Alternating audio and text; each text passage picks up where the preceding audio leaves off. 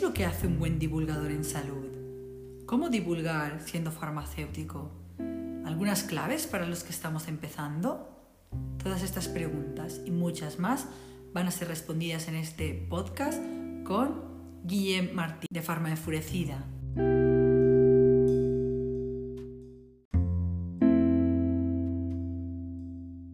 Guillermo se graduó en farmacia por la Universidad de Salamanca, máster en dermofarmacia, en atención farmacéutica y en marketing farmacéutico. Empezó en redes sociales en 2012 en Twitter para comentar el día a día de la actualidad de los estudiantes de farmacia.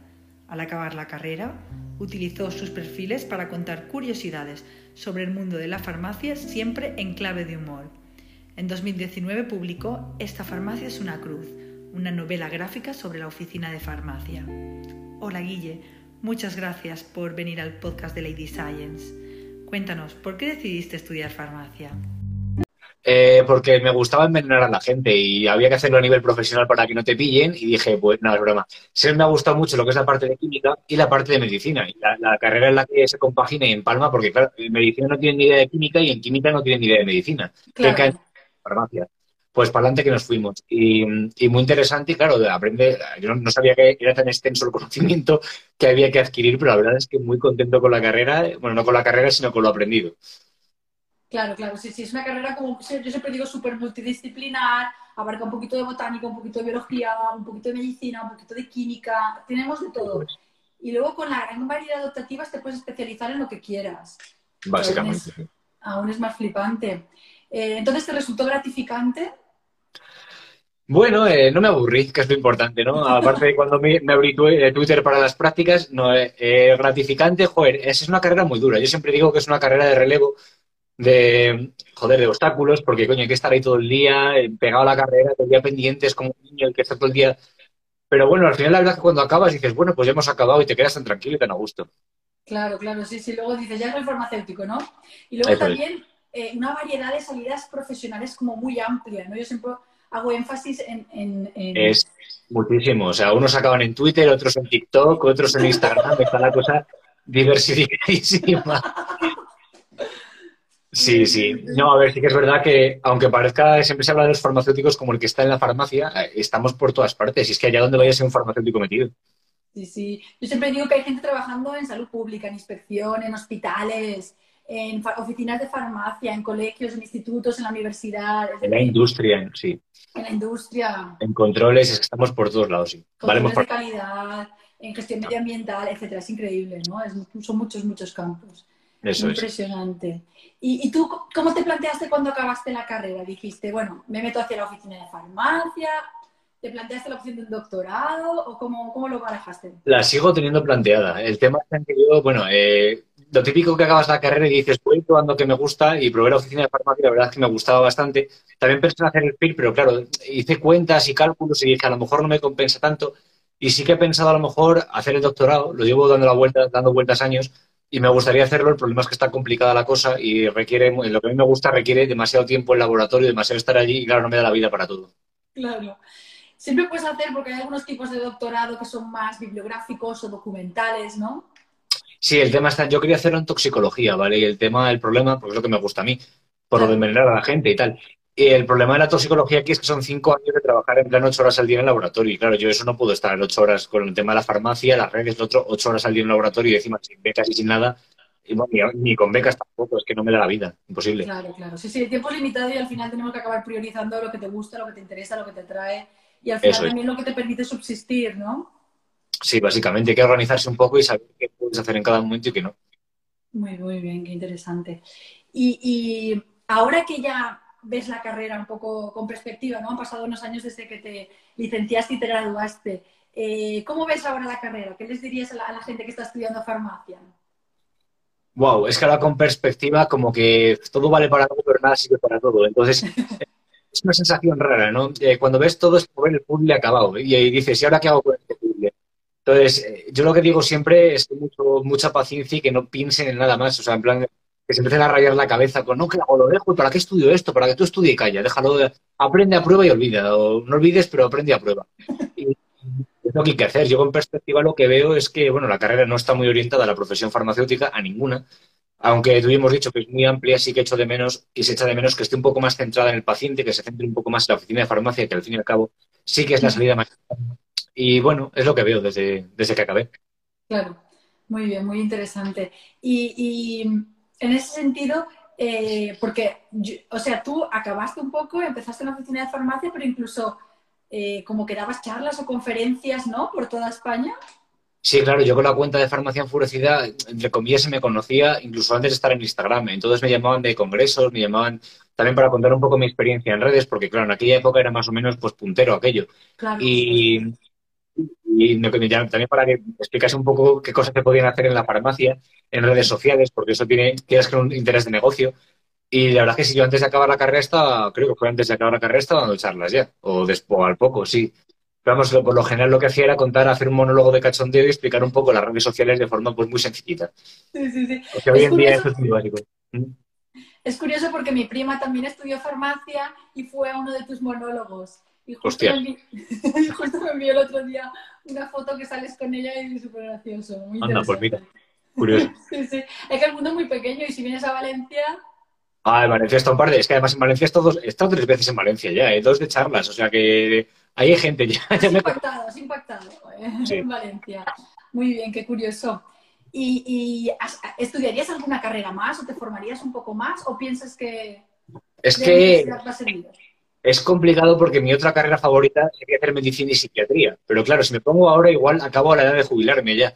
Y no me sé si me, me saldría rentable. También psicología, pero claro, es que todas las que me gustan están un poco, tocan un poco los palos de farmacia. Entonces podría hacer- especializarme en un poco más, pero como al estudiar en farmacia acabé tan harto de las asignaturas, porque irónicamente todo es muy bonito hasta que te toca estudiarlo. Entonces todo lo que me gustaba a mí, ¿estudiaría químicas? Pues sí, pero como he estudiado farmacia y sé lo que es la química de verdad, mejor, mejor que la estudie otro. Yo ya me quedo en mi profesión que estoy muy a gusto aquí.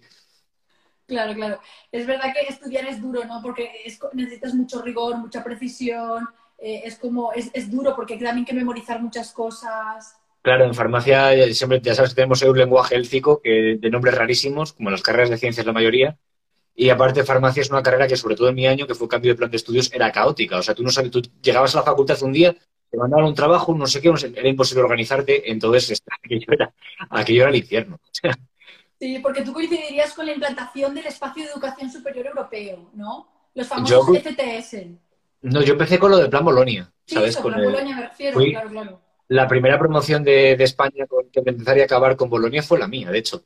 Y eso era, o sea, imagínate una facultad de farmacia que ya es una carrera difícil, liderada o organizada por gente que no sabe lo que tiene que hacer. O sea, sí, me deja ir un secretario, bueno, aquí una práctica que sobra tiempo. O sea, era aquello caótico. Sí. Madre mía. ¿Y alguna anécdota que puedas eh, comentar de, de la carrera? Bueno, casi, bueno, sí, joder, hay muchas. Casi inundo un laboratorio una vez, eh, me cargué un chisme de 300 euros y, y le eché la culpa a la compañera en parte. Eh, joder, en el laboratorio me he cargado muchas cosas. De hecho, he amortizado la como el que más. O sea, Madre.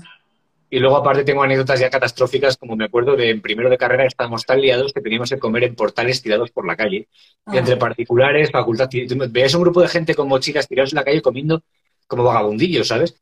Pues eran estudiantes de farmacia. Perdí 5 kilos en dos semanas, creo. Ostras. Sí, Sí. sí. ¿No teníais eh, cafetería en la facultad? Sí, pero no te daba tiempo, porque en farmacia, aquí en Salamanca, tienes que ir a particulares sí o sí. Entonces sales de la facultad de clases, te vas a particulares, luego vuelves a la facultad a prácticas, quedas para hacer un trabajo, otra vez particulares, y así más o menos los dos primeros años. Ya, ya, ya, sí, son durísimos.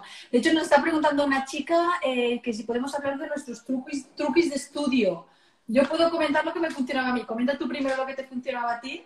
Yo como soy TDAH y tengo déficit de atención y mucha imaginación, lo que hacía era montarme películas, pero claro, tú imagínate, eh, imagínate un señor de los anillos, pero con nombres de medicamentos o de enzimas y tal. Entonces yo montaba una película en la cabeza, les ponía caras, les ponía nombres, entonces llegaba al examen y era como no estudiar, sino como haber visto una película y que me preguntasen sobre ella, porque yo estudiando soy nulo. Sea, yo memorizando soy nulo.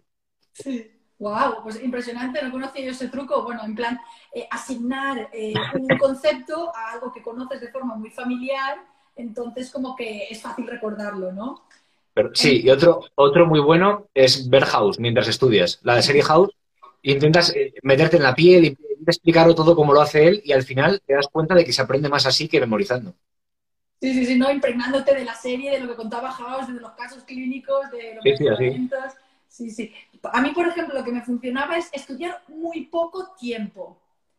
Es decir, eh, hobbies, todo lo que me apetece hacer, en plan, ir a clases de baile, hacer deporte, lo que sea. Y estudiar lo justito, poco tiempo, pero que sea muy productivo. Porque, en plan, en ese poco tiempo me lo tenía que aprender. Entonces, ese era un poco mi truco. Poco tiempo, pero pues que sea productivo. Qué suerte, porque yo en ese poco tiempo eh, me pongo a estudiar. Luego ya después estudio. Me tardo en ponerme una hora. Yo, yo, pienso eso, que lo mejor es la eficiencia y la productividad, poquito tiempo que cunda y, y, luego puedes, eh, puedes hacer otras cosas. Pero muy, muy interesante. Eh, a ver, continuamos. Eh, entonces, lo de, es, es, curiosidad porque como ahora es, es, que está tan de moda que todos los influencers publiquen su libro, en su tema y tal, sobre todo Instagram, la gente que tiene Instagram, eh, ¿lo de publicar el libro fue curiosidad tuya? O sea, iniciativa tuya o fue una editorial y te propuso? Pues mira, irónicamente, yo, aunque no te lo creas, yo de pequeño, cuando tenía 8 o 9 años, no quería ser farmacéutico, ¿vale? A mí me gustaban mucho los cómics y lo que quería era ser escritor de cómics. Pero había un problema, que es que yo no sabía dibujar. Y eso, como comprenderás, es una cosa complicada. Entonces, yo un día estaba en mi casa y de repente me llegó un correo de una editorial y me dijo, Guillermo, estamos interesadísimos en hacer un cómic contigo. Y mi, yo de, los ocho años di un salto de repente, como, hostias. Porque yo quería escribir un libro, pero lo del cómic ni me lo había planteado, ¿eh? porque ya es una cosa que lo olvidas en, el, en los recuerdos. en el pequeño subconsciente de tu mente. Y ya cuando, cuando me dijeron eso, joder, me, me, quedé, me quedé en blanco y dije, hostia, pues lo que quería de pequeño. Entonces surgió la idea, yo no sabía cómo hacerlo. Y ahora que tengo más o menos escrito el libro y demás, te puedo decir que es más complicado escribir un cómic que un libro, ¿eh? O sea, sí. sí. Tienes que darle un hilo, ¿no? Y nos están preguntando, de hecho, si, que si piensas hacer otro libro. Sí, saco otro este año y ¿Ah, luego ya veré qué pasa. Sí. Qué bien. ¿También formato cómic? Sí, el de este año sí. El tema del cómic es que tienes que explicarle al dibujante todo lo que tiene que ir haciendo. Entonces no es hacer un guion, es explicar en plan, tiene que haber una mesa blanca con un taco de recetas, con un tal, con un punto, y la cara tiene que ser de asombro, tienes que escribir la cara de cada personaje. O sea, no es hacer un guion, es muy complicado y encajarlo todo en viñetas, que se te, se desconfigura una viñeta y el resto a modificarlas enteras. Entonces te tienes que llevar muy bien con tu dibujante, ¿no? Nos llevamos muy bien, sí. De hecho, me, hice, me hizo un regalo de cumpleaños y todo. Bueno, cosa súper guay. Pues el primer libro lo hiciste con Maribel Carot, se llama, ¿no? Y sí. este segundo también lo estás haciendo con también, ella. También, también. Hemos encajado muy bien, como una pareja de la leche. Así que vamos a seguir, sí. Qué guay. Qué bien, qué bien. Nos preguntan que sobre qué tema va a ser el libro. Si lo quieres, eh, obviamente decir. Si Ahora mismo todavía no puedo hasta que la editorial no me diga ya vamos a sacar una, una especie de adelanto. Yo no puedo decir de qué va a dar. Un, un pequeño release, ¿no? Claro, no lo vais a creer, pero va de farmacia. Seguro, pues obviamente del tema que controlas, ¿no? Y que manejas. Claro. Yo conozco dos temas la vida, farmacia y redes sociales, y el resto me es ajeno completamente. Sí, sí. Muy curioso lo que has comentado antes porque has dicho que, y se lo comentaba el otro día a la doctora Rosa Molina, que ya psiquiatra, ¿la conoces? Mm. Que si no hubieras estudiado farmacia hubieras hecho psiquiatría. Yo, y yo le dije lo mismo, le dije, si no hubieras estudiado farmacia serías psiquiatra. Claro, yo, yo es que mi padre es psiquiatra además, o sea, que yo leo, leo ensayos y casos clínicos con un aburro de psiquiatría y movido. De hecho, hoy iba a subir un TikTok sobre hablando de un tema de psiquiatría muy interesante, luego te lo paso. Ah, qué interesante. Eso te quería preguntar sobre los diferentes, eh, las diferentes redes sociales. ¿Qué opinas de cada una de ellas? ¿Nos puedes hacer un pequeño brief? Yo siempre he dicho que cada una tienes que explotar una faceta de ti mismo, un don. ¿Vale? Por ejemplo, en Twitter tienes que aprender a resumir y a, resumir toda la información y darle un toque de ingenio para, para entretener al público porque es todo literario. En Instagram tienes que aprender a ponerlo bonito porque es muy estético, muy de, de que todo quede bonito en TikTok tienes que aprender a perder un poco la vergüenza, porque quieres que no, en TikTok tienes que no bailar a lo mejor, pero hacer algún vídeo haciendo chorras, no sé qué que es lo que llama. Entonces, en cada una de las partes tienes que aprender a superarte, perder la vergüenza, aprender a redactar bien, aprender a poner las cosas bonitas. Todo en conjunto será lo que haga que seas un buen un divulgador polifacético, multifacético. Totalmente de acuerdo, sí. Cada uno te saca ahí tu pequeña faceta de, diferentes formas. Eso es. Eh, y, sí, que te quería preguntar ¿qué, qué, es lo que piensas que hace un buen divulgador en salud. Ya lo has mencionado, ¿no? Que sea polifacético, ¿Qué más crees que podría Bueno, creo, a ver, realmente el polifacético es para llegar a más gente, pero un buen divulgador depende mucho del estilo, porque hay gente que busca dar una información muy técnica y consigue que la gente se enganche a su información técnica y eso está muy bien. Yo, mi, mi forma es hacerlo con un toque de humor, que es porque es de lo que llevo viendo toda la vida. Y la verdad es que, joder, eh, funciona bien porque las cosas con humor se comparten mucho más fácilmente. Si tú subes todo técnico, todo técnico, al final la gente pasa, pero si haces algo dinámico o incluyes al espectador, al, seguidor, sí que es verdad que se comparte mucho mejor y llega más gente, que es el objetivo.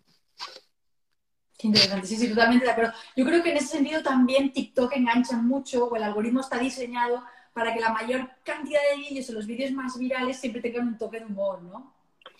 Yo no sé cómo funciona TikTok, sinceramente. Yo todavía estoy, estoy en esa parte en la que estoy planteando un poco porque no tengo ni idea de cómo va, no sé grabar vídeos ni nada. El otro día hablando con Álvaro, con, con Farmacéutico Fernández, me contaba un poco y dije, oye, ¿cómo funciona esto de TikTok? ¿No? Y le di en un directo y me dice, no tengo ni idea. Te ponen ahí, el algoritmo hace lo, hace lo suyo, pero no tengo ni idea de cómo.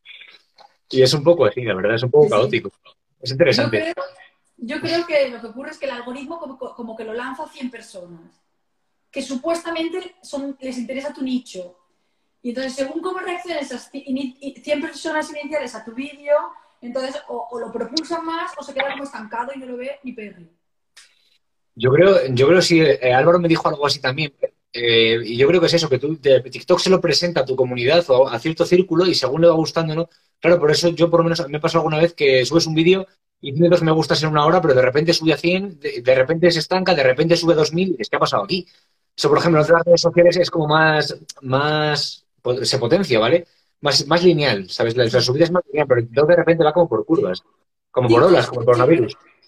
Yo digo que TikTok sí que siempre produce altibajos emocionales, es como una red que, entre comillas, está, está diseñada para enganchar, porque te produce o, dopamina con, con, los... De repente te, viralizas y de repente cero virus, ¿no? Es como una relación pasional de amor-odio. Yo, claro, yo sin saber esto, yo vengo de Instagram, por ejemplo, que quieras que no subes la publicación y le echas un ojo a los 10 minutos a ver cómo va la cosa, a ver si ha gustado, ¿no? Y ves ahí mil me gustas, vale, ha ido bien. Pero, joder, llegas a TikTok, eh, subes algo, a la hora tiene dos me gustas y dices, vaya mierda de publicación. Miras al día siguiente y tiene 20.000. ¿Lo que es esto? Muy raro, sí. sí. O sea, lo que ocurre con TikTok es que nunca lo puedes, más o menos, no, no se puede predecir. Instagram es, mucho, es mucho más estable en ese sentido. o sea, cuentas con un nivel basal de, digamos, de estabilidad y de confianza. Eso es, sí. TikTok pues, siempre se caracteriza por la viralidad y la impredecibilidad. Va a su bola. Engancha a su, a su modo. Hmm. Qué interesante. Eh, ¿Algún consejo para los divulgadores o para la gente que quiere iniciarse ahora? Porque hay una gran cantidad de, bueno, yo he visto eh, farmacéuticos, gente que está interesada en hacer divulgación. ¿Qué les dirías? Tú que llevas mucho tiempo. que mucha paciencia y que busquen su forma de ser y cómo encajar, porque todos tenemos alguna faceta que, digamos, encaja mejor con un público, con otro, y hay que saber explotarla. Hay quien tiene el humor o la ironía, hay quien es más serio, hay quien hace bailes, hay quien hace vídeos, hay quien... Entonces, cada uno tiene que saber, si se te da bien el dibujo o lo que sea, pues cada uno tiene su, eso digamos su fuerte y hay que saber explotarlo. Tampoco puedes ponerte a comparar con otra persona porque a lo mejor otra persona es muy buena en una cosa y tú en otra. Entonces lo suyo es para empezar paciencia porque esto no es ponerse y ganar de repente dos millones de seguidores. Es igual en TikTok con el algoritmo este, vale, pero por lo general no. Y, hay que tener mucha paciencia a la hora de crear contenido y sobre todo saber qué, cartas tienes en la mano. Claro. Si están comentando por aquí, me parece tan difícil TikTok, es la verdad, es un poco un algoritmo un poquito difícil de entender. Pero bueno, eh, poco a poco vamos avanzando y también es muy curioso la gran cantidad de farmacéuticos que están haciendo divulgación sanitaria en TikTok y yo creo que cada vez, cada vez hay más y mejor y, es como que estamos luchando poco a poco contra la desinformación, ¿no? Eh, vi en algunas stories, bueno, en algunas veces, muchas veces has comentado que como la fama también trae un poquito de envidias, odio y hate. ¿Cómo has lidiado tú primero con el hate y con el odio y luego nos cuentas con la fama y con la... Yo ya sabéis que me lo tomo todo a cachondeo. Entonces, cuando hay hate, hay gente insultando, incluso por privados que no se ven y demás. O me río de ellos públicamente, porque digo, si vas a tener, te atreves a insultar, te atreves a recibir, o lo que sea, pero yo realmente no, dejo que me afecte esto, lo veo todo como tan, tan lejano, como vivo un poco en mi mundo, ¿sabes? Aquí en la farmacia. No, no dejo que me afecten estas cosas. Me pueden estar insultando, cierro el móvil, me voy por ahí de cañas, sigo haciendo mi vida y ya está. La clave está, esto sí que es verdad que se hace un poco, entre comillas, de cuando llevas mucho tiempo, te vas acostumbrando. Pues es, aguantar y, que no te afecte lo más mínimo. Y digamos, la fama. La fama, gracias a Dios, o por desgracia o por suerte, con el tema del coronavirus ya no hay fama como tal, porque como no se puede salir de casa, Antes sí que a veces era complicado porque andaba yo por ahí un bar, con un bar, venía no sé quién, te empezaba a hablar, de, ah, es farmacia enfurecida. Y a veces bien, pero a veces era en plan un poco que tengo una hora libre, dejando con los amigos un rato, que también me apetece un poco. Pero bueno, gracias a Dios tampoco es que sea yo una persona que sea ni muy famosa ni que esté en una ciudad que pasen pues estas cosas por lo general. O sea que no, no he tenido ningún susto tampoco así grave, o sea que sin ningún problema. Claro, claro. Muy bien, qué interesante. Sí, porque hay, hay veces, ¿no? Eh, por ejemplo, también eh, es gracioso porque comentaban eh, Rosa y Ana Molina también eh, que los haters se les puede llamar reguladores del ego, ¿no? Bueno, siempre que los, comentarios sean constructivos, ¿no? Pero muchas veces ya si dices que eso es por privado y en plan y acoso muy, muy constructivo, no día, pero sí que la había escuchado la expresión de regulador del ego, creo que la propia Rosa Molina, y me parece, me parece muy interesante, pero también hay que tener en cuenta que a veces ese, ese odio hay quien lo, lo, transforma en más ego todavía, ¿no? En plan, me odian porque soy importante, ¿no? Tampoco es eso. O sea, hay gente que te critica por algo que sí que puede tener fundamento, hay que saber analizar lo que es una crítica constructiva y lo que no es una crítica constructiva, pero desde luego sí que todas estas influencers famosas que no sé qué, que no sé cuántos, hay muchas de ellas que cuando las insultan se lo toman como una especie de halago, ¿no? Están interaccionando conmigo porque son la plebe. Entonces hay que tener cuidado también con eso. Claro, claro. Y entonces sí, como conclusión, eh, cada uno debería explotar su, pequeña particularidad, ¿no? Su pequeña nicho, lo que, lo que le hace único y especial, ¿no? Que cada uno sea auténtico y así poco a poco como irá ganándose su, terreno y su camino, ¿no? Algo así, sí, se podría resumir, sí. Muy bien, muy bien. Eh, pues nada, yo de momento no tengo más preguntas. Si quieres, miramos a ver aquí qué nos han preguntado. Que abre el pueblo haber aprendido muchísimo sobre los cursos que hacéis en la farmacia de muchos laboratorios como F. Será B más, me imagino. ¿Eh, perdón? Será B más la esta. a ver, haber aprendido muy. Que, no entiendo la pregunta bien. Que si, supongo que preguntas si se aprenden eh, en los cursos que, que, ofrecen los laboratorios, ¿no? Yo creo que sí. Pues, en algunos sí, la verdad. Mientras aprendas a, discernir un poco también, a veces te intentan colar entre lo que es información científica de lo que no, ahí sí que haría falta otro filtro importante. Pero sí se suele. Supuestamente siempre debemos aclarar que cuando un laboratorio aprueba un medicamento es porque ha pasado eh, las agencias reguladoras, es seguro, es eficaz. Sí, medicamentos sí. Yo, el, peligro de ahí son malos productos sanitarios o los cosméticos que te vienen por lo típico. Es que es detox, es que es no sé cuántos, es es prácticamente mágico y hay que saber decir, a ver, los estudios estos me los traes aquí, me los explicas con calma porque algunos, sí, hay estudios, sí, enséñamelos a ver. Y hay alguno que le echa mucho morro. ¿eh? Nos pregunta también el mejor día de la pandemia y el peor que has vivido. Ostras, el peor fue en marzo, que bueno, en marzo que, que te contar, con, con el tema de las mascarillas eh, que encima nos faltó una, una, de las adjuntas mías, estábamos en la farmacia desbordados, entrando dos horas antes, saliendo dos horas después, un lío, y eso fue una época malísima, de marzo. Y el mejor, pues cuando me fui de vacaciones este verano. no ha habido un día especialmente bueno. Para mí, para mí personalmente el mejor es cuando sacaron ya las primeras vacunas y, por ejemplo, yo cuando hemos empezado realmente a ver que están disminuyendo los contagios, que se está volviendo a la antigua normalidad, a mí se me pone la piel de gallina la luz.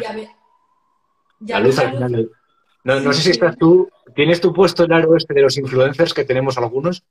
Ahora mismo, de grabar. Yo tengo el aro, me, me recuerda la luz al final del túnel. En plan, pues cuando vacuna. Pues sí, sí. Tal cual, tal cual. A ver qué preguntaban aquí. ¿Compartís el mismo contenido en Instagram que en TikTok? Creo que hay temáticas que es mejor dejarlas en TikTok. Sí, yo hay algunas que me limito a dejarlas en TikTok porque igual son como más yo algunas, algunas las empalmo entre comillas. En plan, si me ocurre un chiste y lo cuento en Twitter, lo subo luego modificado a Instagram y luego lo hago, lo intento representar en TikTok. Pero claro, estoy empezando y me sale bien. Pero sí que es verdad que hay contenido que adaptándolo a las diferentes redes sociales puedes contar lo mismo de tres formas diferentes. Claro. Y me pareció muy curioso, ¿no? Eh, alguno de tus, me ha parecido muy curioso alguno de tus TikToks en los que cuentas, ¿no? Lo de las brujas con los, los cuernos. Es que cuento, cuento cosas relacionadas con farmacia que la gente por lo general no los cuenta, pero ya por vergüenza torera. O sea, la farmacia está lleno de curiosidades rarísimas y que mucha gente las no ¿no? Lo de la cocaína y la Coca-Cola, lo del opio, lo de todas esas cosas que sobre todo relacionadas con drogas que hoy en día la gente no se las cree, pero ahí están. Y es la historia de la farmacia, es maravillosa. Sí, sí, sí, literal. Pues eh, eso sí, son vídeos muy curiosos y que, que por supuesto, eh, ojalá se viralicen y la gente conozca más la historia de la farmacia y cómo se interrelaciona con la medicina, ¿no? Siempre han ido a la par. No, siempre, sí, sí, de hecho, sí, sí, siempre. Sin el desarrollo de los medicamentos y de los farmacéuticos, los médicos no podían tratar ni diagnosticar, etcétera. Exactamente. Son, son eh, disciplinas que han ido siempre muy a la par. Bueno, pues a ver si hay alguna preguntita más. Haber aprendido a pedir cosas de ortopedia como ortesis. te, está, contando lo que ha aprendido ella. Ah, vale, vale. Claro que pone esta. Regañas a tus clientes. Esta sí. O sea, regañas a tus clientes cuando no llevan receta para los antibióticos. No, hombre, no, no, no los regaño, pero les digo que necesitan receta. Les intento explicar un poco cómo va la cosa. O sea, decirles, a ver, que esto necesita receta por este motivo, por este otro. Y luego ya si eso vienen broncas, pero por lo general el primer paso siempre es explicarlo con calma. Claro, claro. Me ha gustado mucho el símil que has utilizado esta mañana en tus stories del taxista en cruzarse el semáforo en rojo. Sí, es buena, es una comparación para que lo entienda todo el mundo. La diferencia es que la multa por el antibiótico son 60.000 euros, no es una multa de tráfico, es bastante dinerito, sí. Claro, claro. Qué curioso. Mm. Muy bien. Bueno, pues nada, muchísimas gracias, Guille, por tu tiempo, por todos tus conocimientos, por todas tus eh, sugerencias y por todo, todo tu buen humor y, buen hacer. Pues a ti por invitarme a dar esta pequeña charla. Desde la farmacia, es la primera que doy desde la farmacia, que lo sepas, del primer directo que hago. Así que mira. Eso se llama eh, context, eh, context de Sí, sí, sí. En mi salsa estoy. En tu salsa, en tu salsa, en vivo total. Muy bien. Así que nada, pues muchas gracias. Gracias a ti. un beso enorme y cuídate mucho, Guille. Un beso. Hasta luego. Hasta luego. Chao, chao.